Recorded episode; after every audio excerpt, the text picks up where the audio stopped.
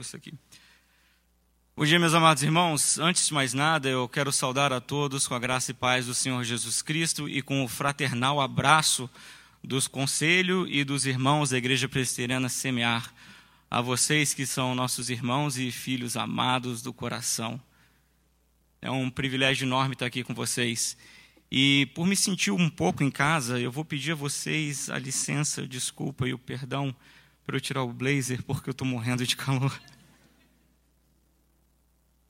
Eu chequei com o Charles antes se eu podia fazer isso.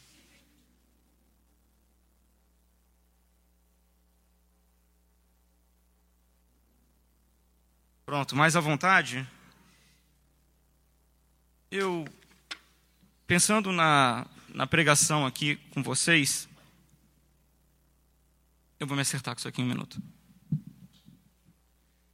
Ah, como nós somos igrejas que trabalham com sermões em série, e eu sei que vocês acabaram de encerrar uma série, me foi dado o desafio por, pelo reverendo Mateus estar aqui com vocês nessa manhã, eu achei por bem escolher um trecho das Escrituras onde não seria mais complicado uma contextualização tão grande. Então, meus queridos, vamos abrir a palavra de Deus em Marcos capítulo 5. Nós vamos nos concentrar hoje, Marcos capítulo 5, nos versículos de 21 a 43.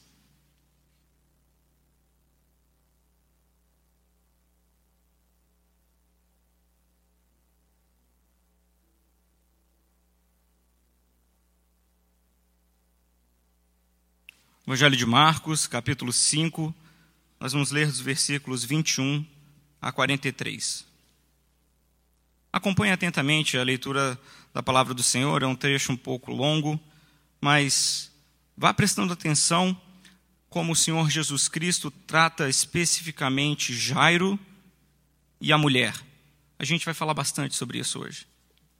Diz assim a palavra de Deus: Tendo Jesus voltado no barco para o outro lado, afluiu para ele grande multidão, e ele estava junto ao mar. Eis que se chegou a ele um dos principais da sinagoga, chamado Jairo, e vendo-o, prostrou-se a seus pés e insistentemente lhe suplicou: Minha filhinha está à morte. Vem, impõe as mãos sobre ela para que seja salvo e viverá. Jesus foi com ele, e grande multidão o seguia comprimindo. Aconteceu que certa mulher, que havia doze anos, vinha sofrendo de uma hemorragia e muito padecer a mão de vários médicos, tendo despendido tudo quanto possuía, sem contudo nada aproveitar. Antes, pelo contrário, indo a pior, tendo ouvido a fama de Jesus, vindo por trás dele e por entre a multidão, tocou-lhe a veste.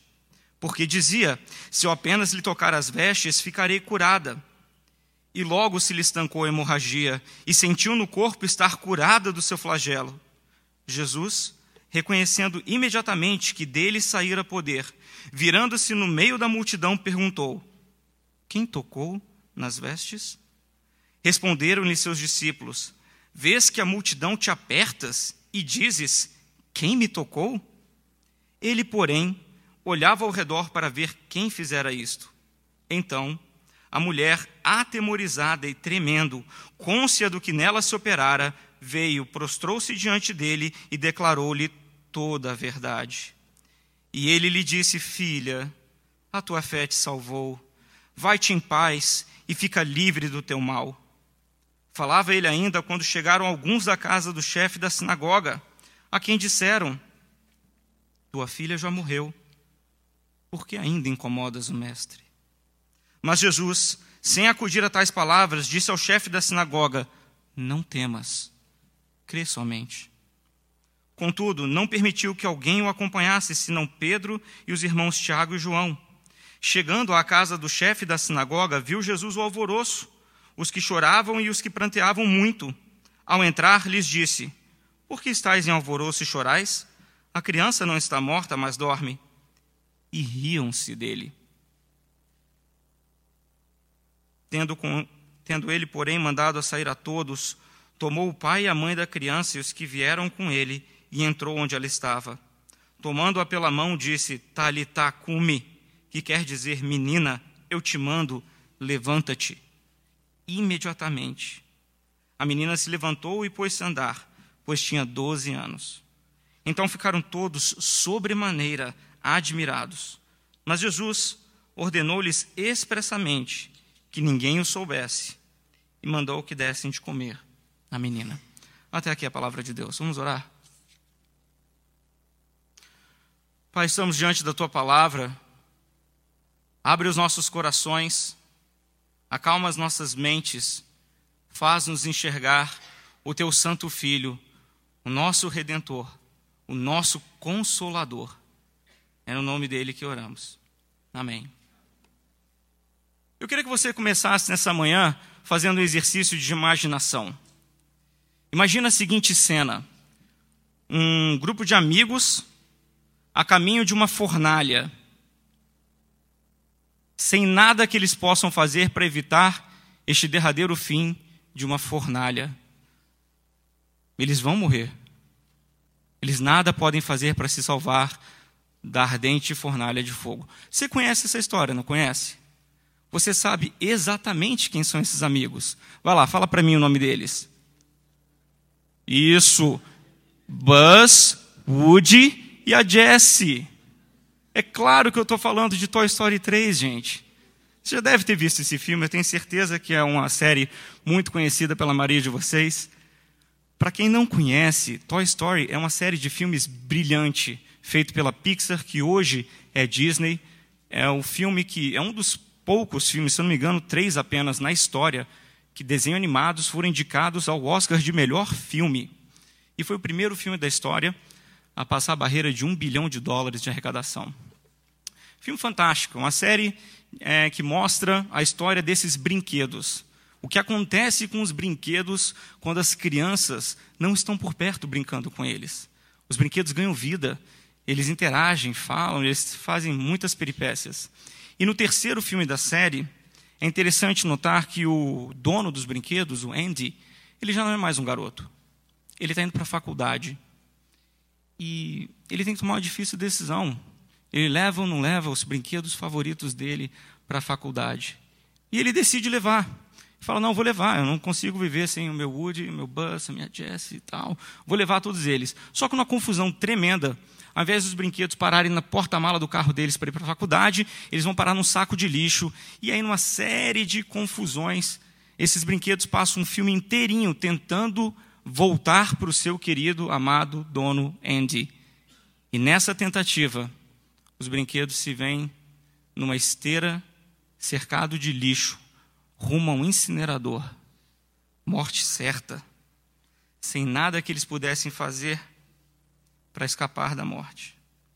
Meus irmãos, no texto dessa manhã, nós vamos ver o nosso Senhor Jesus Cristo lidando com o sofrimento e a morte duas histórias completamente entrelaçadas, a de Jairo e a da mulher.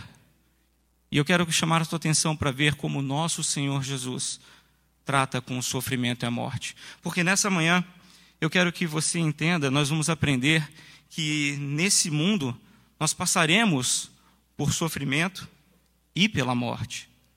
Mas Jesus Cristo, ele nos garante vida. É isso que nós vamos aprender hoje de manhã nessa passagem que apesar de passarmos por sofrimento e morte neste mundo quebrado, o nosso redentor, Senhor Jesus Cristo, nos garante vida. Nós vamos ver isso em três pontos. Em primeiro lugar, nós vamos ver que Jesus Cristo tem poder sobre a morte. Depois nós vamos ver que ele já Jesus já alivia a nossa dor e o nosso sofrimento neste mundo quebrado. Em último lugar, nós vamos ver que quando nós temos a nossa fé em Jesus, aí sim encontramos vida. Simples assim. Vamos ver que nesse mundo passaremos por sofrimento e dor, mas Jesus Cristo nos garante, nos garante vida. Vamos lá, em primeiro lugar, vamos ver que Jesus Cristo ele tem poder sobre a morte. É, nesse capítulo 5, aliás, até agora, nesse livro de Marcos, à medida que o Messias vem se apresentando ao mundo e as pessoas vão passando a conhecer quem é Jesus Cristo, ele opera sinais e milagres, maravilhas. Se você passar um pouquinho atrás desse trecho que nós lemos, você vai ver que Jesus, primeiro no meio do barco, no meio da noite no barco, acalma uma tempestade. Ele mostra que ele tem poder sobre as coisas naturais desse mundo. E isso assusta muito os seus discípulos.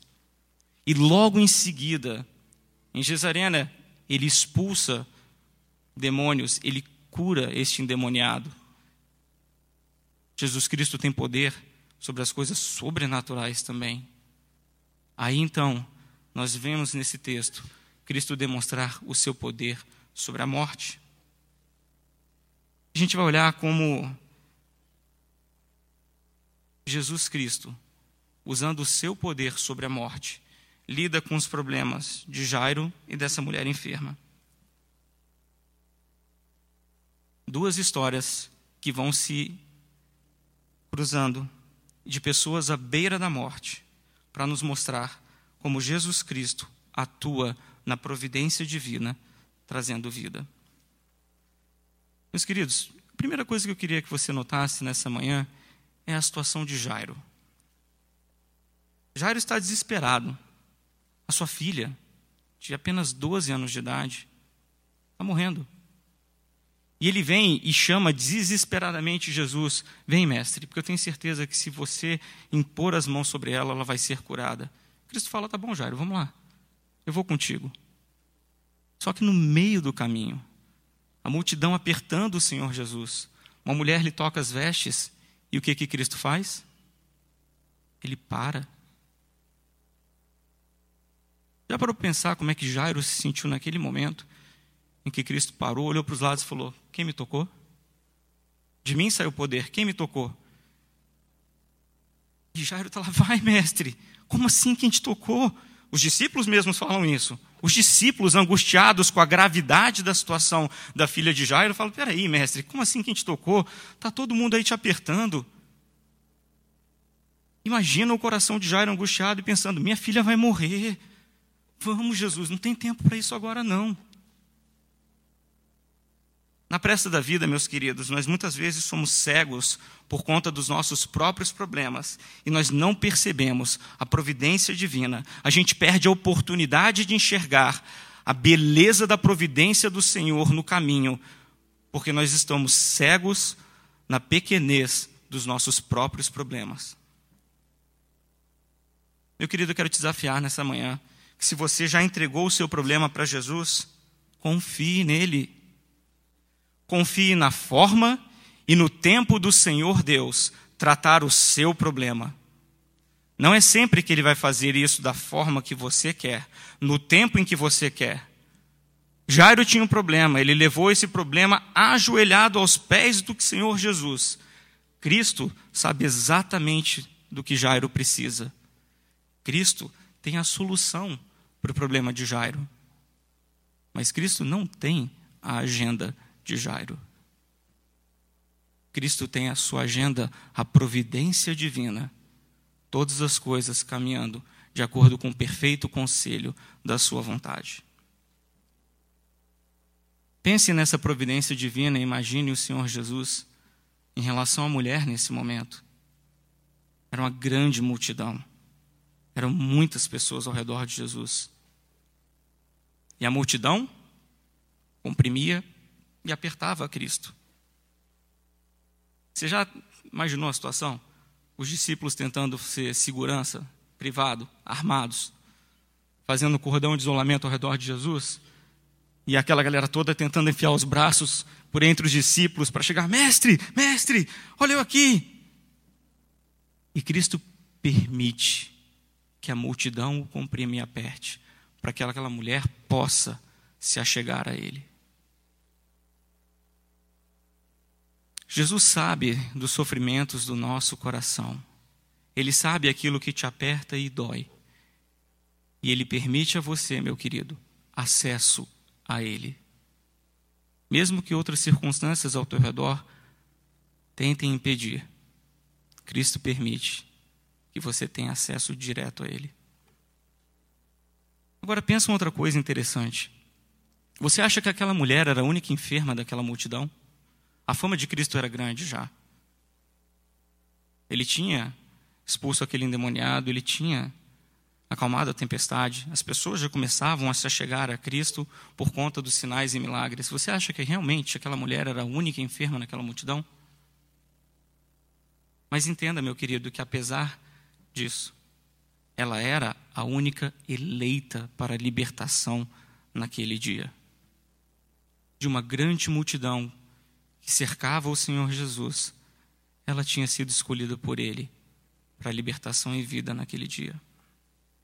Na providência, meus queridos, Cristo se faz acessível àqueles que Ele deseja salvar. Cristo se faz acessível àqueles que Ele deseja salvar. Jesus demonstra então o seu poder e autoridade sobre a morte. Acompanhe comigo os versículos 29, 41 e 42. Versículo 29. E logo se lhe estancou a hemorragia e sentiu no corpo estar curada do seu flagelo. 41 e 42. Tomando-a pela mão, disse: Talita cumi, que quer dizer menina, eu te mando, levanta-te.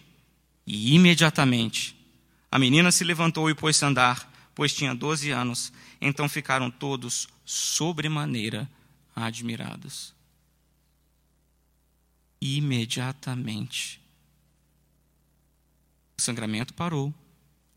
Imediatamente. A menina se levantou.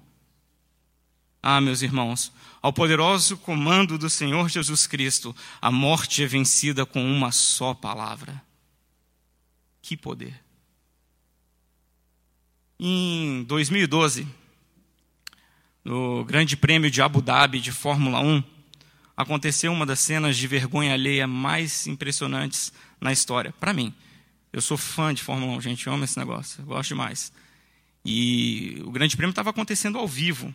E um piloto, Kimi Raikkonen, o homem de gelo, ele é mesmo, calculista, calmo, frio, ele tinha, ele estava disputando a liderança da prova. Ele tinha grandes chances de vencer a corrida. E num certo momento da prova, ele estava atrás de um retardatário que era muito mais lento do que ele.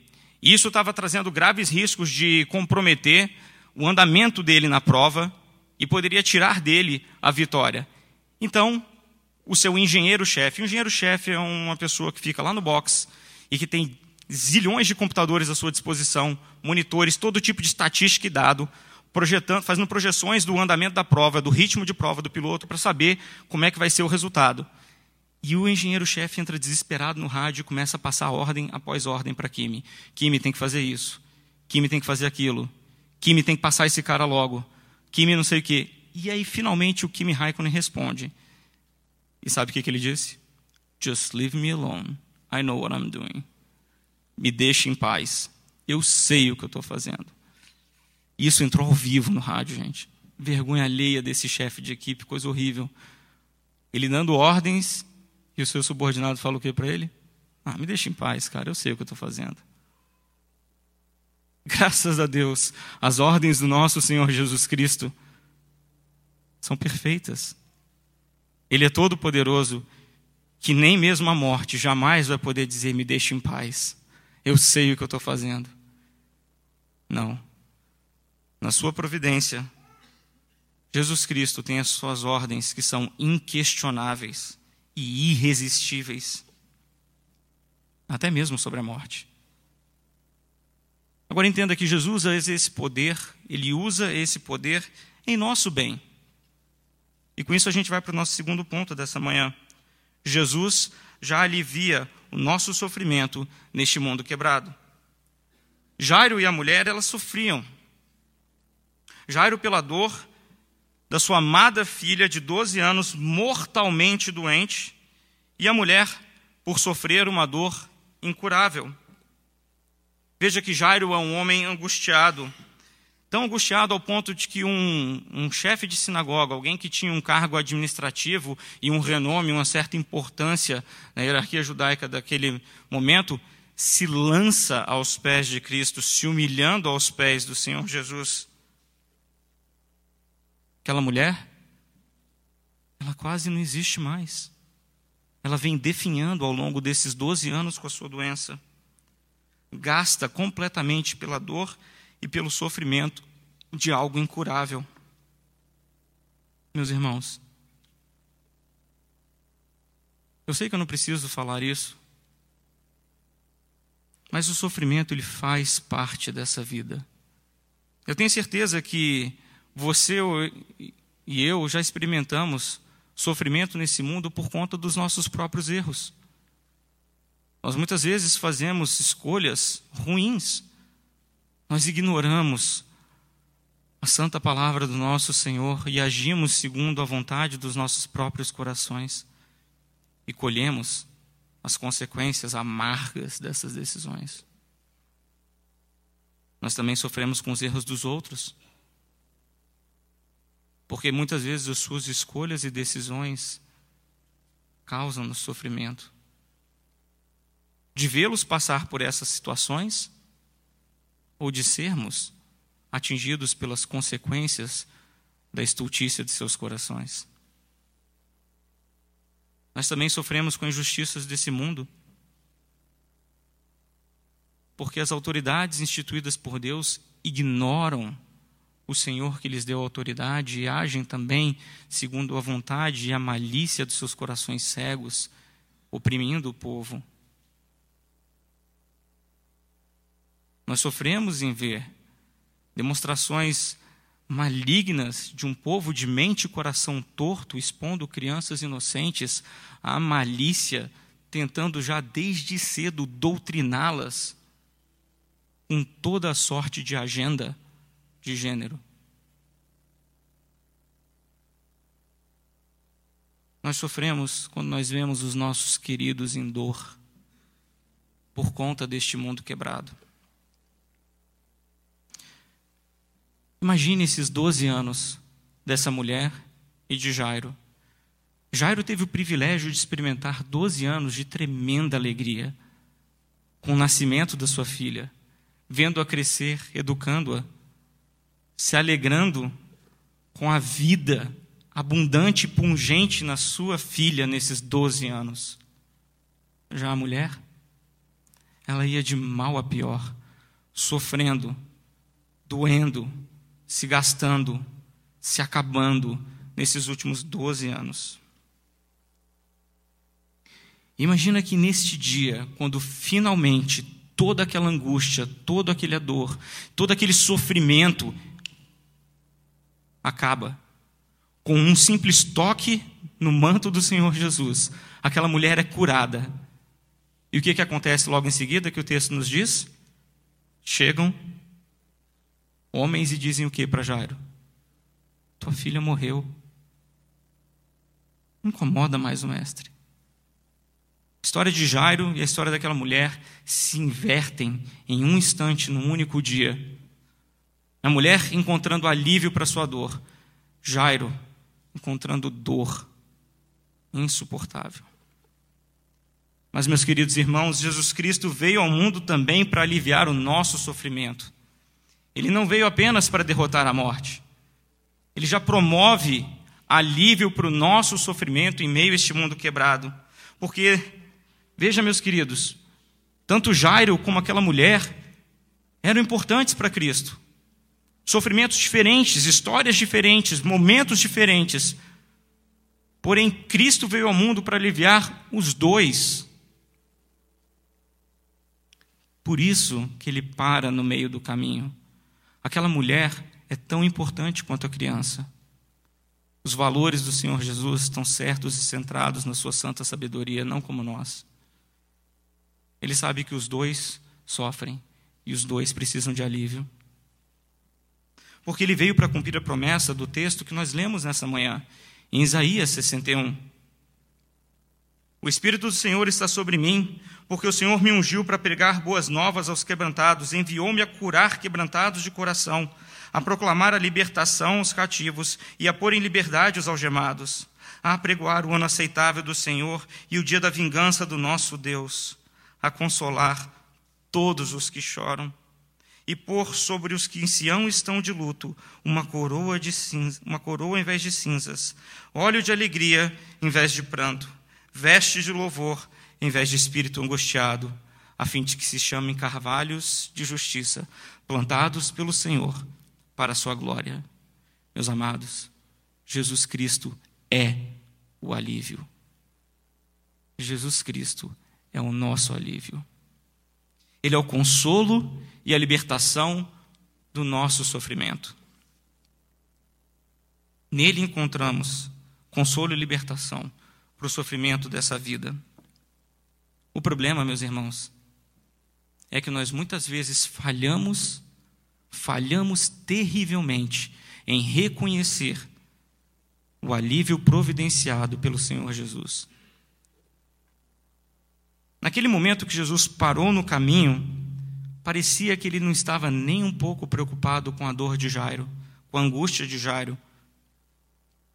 Mas basta a gente olhar o texto de novo com mais cuidado, que nós vamos ver Jesus Cristo aliviando naquele momento as dores de Jairo e daquela mulher, porém de maneiras diferentes. Volte comigo ao versículo 34 e ao versículo 36.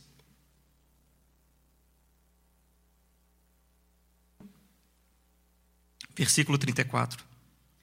E ele lhe disse: Filha, a tua fé te salvou Vai-te em paz e fica livre do teu mal. Versículo 36. Mas Jesus, sem acudir a tais palavras, disse ao chefe da sinagoga: Não temas, crê somente. Ora, meus queridos, formas diferentes de aliviar o sofrimento. Qual delas você prefere? Vai-te em paz e fica livre do teu mal? como Cristo disse para aquela mulher? Ou não temas, crê somente, como Jesus Cristo disse para Jairo? São duas formas diferentes, mas de igual valor para o alívio ao sofrimento dessa vida. O problema é que nós falhamos em reconhecer o alívio dispensado a Jairo. A gente só quer ouvir a frase Vai-te em paz, fica livre do teu mal. Nesse nosso mundo pragmático, que só sabe reconhecer a cura como solução definitiva dos males, o homem tende a estar cego para o alívio providenciado por Cristo quando ele diz: Não temas, crê somente. Nem sempre, meus queridos, nem sempre nós seremos completamente libertos dos sofrimentos e das dores deste mundo quebrado até antes da morte. Alguns sofrimentos poderão nos acompanhar até o leito da morte. Mas entenda, eles não são de se comparar com a presença encorajadora e graciosa de Jesus em nossas vidas, dizendo para você todos os dias: não tema, crê somente.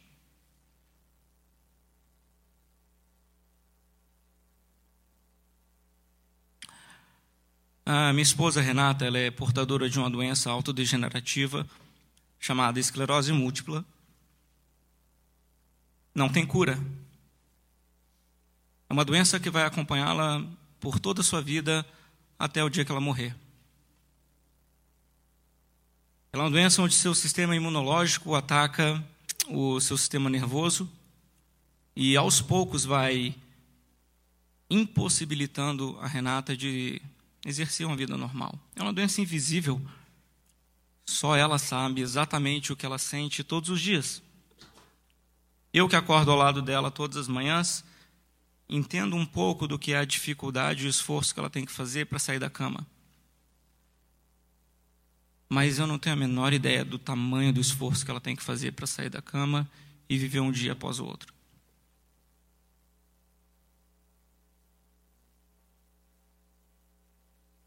Que resposta nós, como fiéis dispenseiros do Evangelho, temos para uma pessoa que passa por um sofrimento como esse?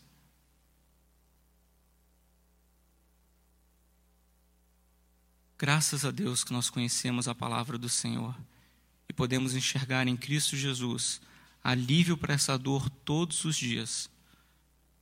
Quando enfrentamos sofrimentos como esse, onde aos olhos do mundo tudo parece perdido e inevitável, nós podemos contar e confiar com o alívio do Senhor Jesus Cristo em dizer: não temas, crê somente.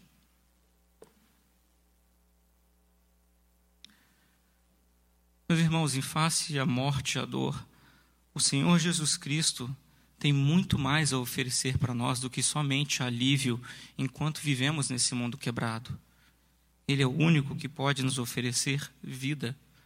Por isso, no terceiro ponto nessa manhã, nós somos desafiados pela palavra de Deus a depositarmos a nossa fé no nosso Senhor Jesus Cristo. Veja o que aconteceu com Jairo toda a sua vida. Ele era um homem de fé, presente na, regularmente nos serviços na sinagoga, ele acreditava em Deus.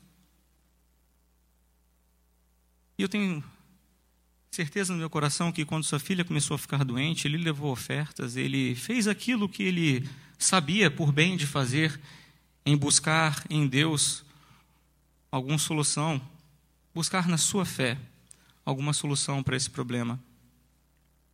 Mas entenda que os meros rituais, sem um coração quebrantado, de nada valem a presença do Senhor.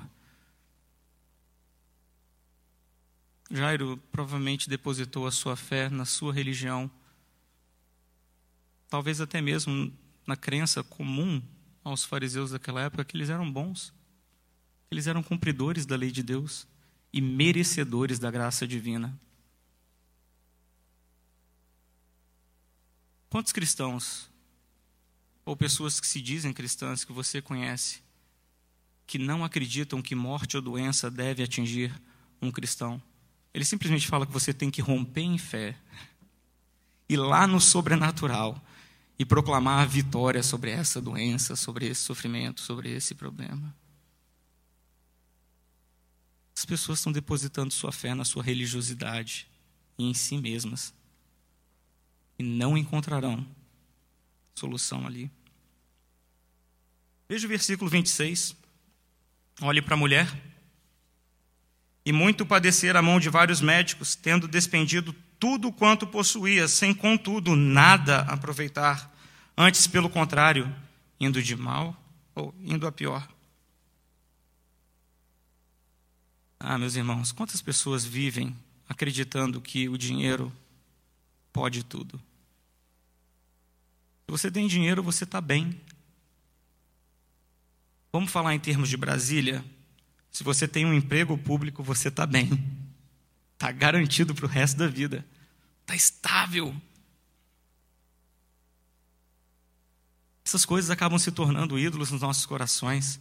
Nós depositamos a nossa fé nessas certezas de que com um emprego público estável, com um bom plano de saúde, com esforço e o suor do trabalho, você vai conquistar e garantir segurança nessa vida. Jairo e a mulher mostraram um grande engano dos nossos tempos, a autonomia. Nós queremos acreditar, meus irmãos, que nós estamos no controle das nossas próprias vidas. A mulher achou que usando todos os seus recursos ela certamente seria curado. Jairo acreditou que por ser um homem religioso, certamente o mal não afligiria sua filha. Só que o texto de hoje nos lembra que enquanto vivermos as nossas vidas depositando fé em qualquer outro que não seja o Senhor Jesus Cristo, nós seremos tragados pela morte. O homem jamais conseguirá se salvar e não há nada, absolutamente nada que nós possamos fazer para nos livrar sozinhos da morte. Meus irmãos, não há salvação fora de Cristo apenas desesperança, frustração, sofrimento e morte. Somente quando Jairo e aquela mulher voltaram a sua fé para o Senhor Jesus Cristo, aí então eles puderam experimentar vida sobre a morte. Nós temos que fazer o mesmo, meus queridos. Somente quando nós depositarmos a nossa fé em Jesus Cristo, daí sim nós seremos verdadeiramente libertos da morte.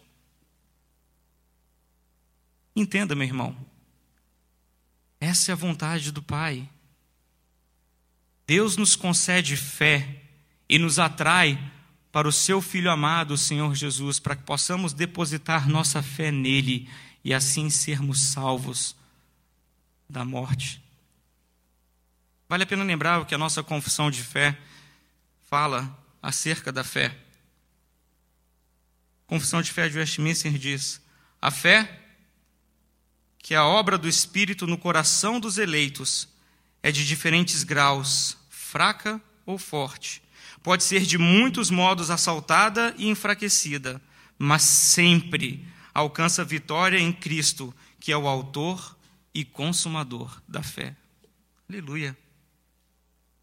Aleluia, que é nele que está a nossa fé. Por isso ela é inabalável. Jesus é a fonte de vida. Ele curou aquela mulher, ele ressuscitou aquela menina. Somente ele é capaz de produzir vida, porque tudo mais neste mundo está contaminado pelo pecado e levará à morte. É por isso que ele afirma em João capítulo 10, versículo 10: O ladrão vem somente para roubar, matar e destruir. Eu vim para que tenham vida e a tenham em abundância. Por causa do pecado, a morte, meus queridos, em nossos corpos é inevitável. Aquela mulher morreu um dia. A filha de Jairo também morreu um dia. Mas, meus irmãos, a morte que nós vamos experimentar é meramente passageira, porque em Cristo Jesus nós podemos ter vida eterna. No final do filme, eu vou dar spoiler agora, desculpa, tá? Ele tem mais de cinco anos, pela regra universal dos nerds. Qualquer filme depois de cinco anos, você pode falar o final que não é spoiler. Eu sou nerd, eu sei. No final daquele filme, os brinquedos estão lá na esteira. E a esteira joga eles em direção à fornalha. E eles estão descendo. E eles tentam de tudo. Eles tentam de tudo para sair, mas puxando um pedaço de lixo e outro pedaço de lixo. Eles, ao invés de subir, eles só se enrolam, rolam e descem mais. E quando eles finalmente percebem que não tem mais saída, que eles não podem fazer absolutamente nada para serem libertos, eles vão morrer. Eles dão as mãos e aceitam o destino final. Só que naquele momento, dos céus, vem uma grua com uma garra, desce, recolhe todos eles e os resgata do meio do lixo, tirando-os da morte certa trazendo a eles novamente vida. Ah, meus irmãos, que bela ilustração e imagem do que o nosso Senhor Jesus fez por você e por mim. Nós perdidos no meio do lixo dos nossos pecados, sem que nada pudéssemos fazer para sermos salvos, recebemos salvação imerecida vinda dos céus, por meio do nosso Senhor, Salvador e amado Jesus Cristo. Jesus ele é a salvação da morte eterna. Por isso, meu irmão, deposite nele a sua fé.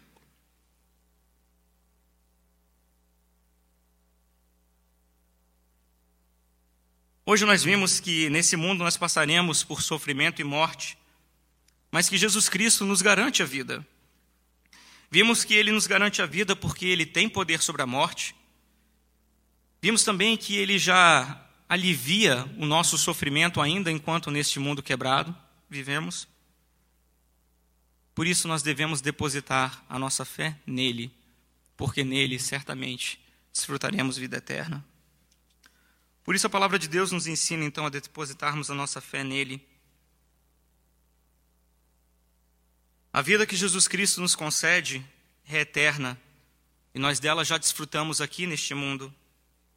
Por isso, meus irmãos, eu quero encerrar com as palavras do nosso Senhor como encorajamento para você nessa manhã, quando ele afirmou em João 16, versículo 33: No mundo passais por aflições, mas tenha de bom ânimo, eu venci o mundo. Vamos orar. Obrigado, amado Pai, pela providência do Senhor que na tua graça o Senhor nos enviou do céu salvação em Cristo Jesus, para nos libertar da morte eterna e nos trazer para o teu reino de maravilhosa luz e vida. E para que também, em meio às lutas e provações deste mundo quebrado, nós pudéssemos encontrar em Cristo, já agora, o alívio para o nosso sofrimento e dor. Fortalece os nossos corações nessa manhã, Senhor. Faz com que os nossos olhos estejam firmes no nosso Salvador. Não nos deixa, Senhor, desviar dele. Enche-nos de esperança no coração. Faça-nos reconhecer o alívio que ele já nos traz hoje, Senhor. Mesmo quando ele apenas diz: Não temas, crê somente. Fortalece os nossos pés em Cristo para que nós possamos continuar a glorificar o teu santo nome dia após dia, até o bendito dia em que, livres de uma vez por todas de todo sofrimento e dor, nós a uma só voz louvaremos o teu santo e bendito nome. Em nome de Jesus. Amém. Vamos ficar de pé em resposta à palavra do Senhor, cantar a música anunciada Salvador Maravilhoso.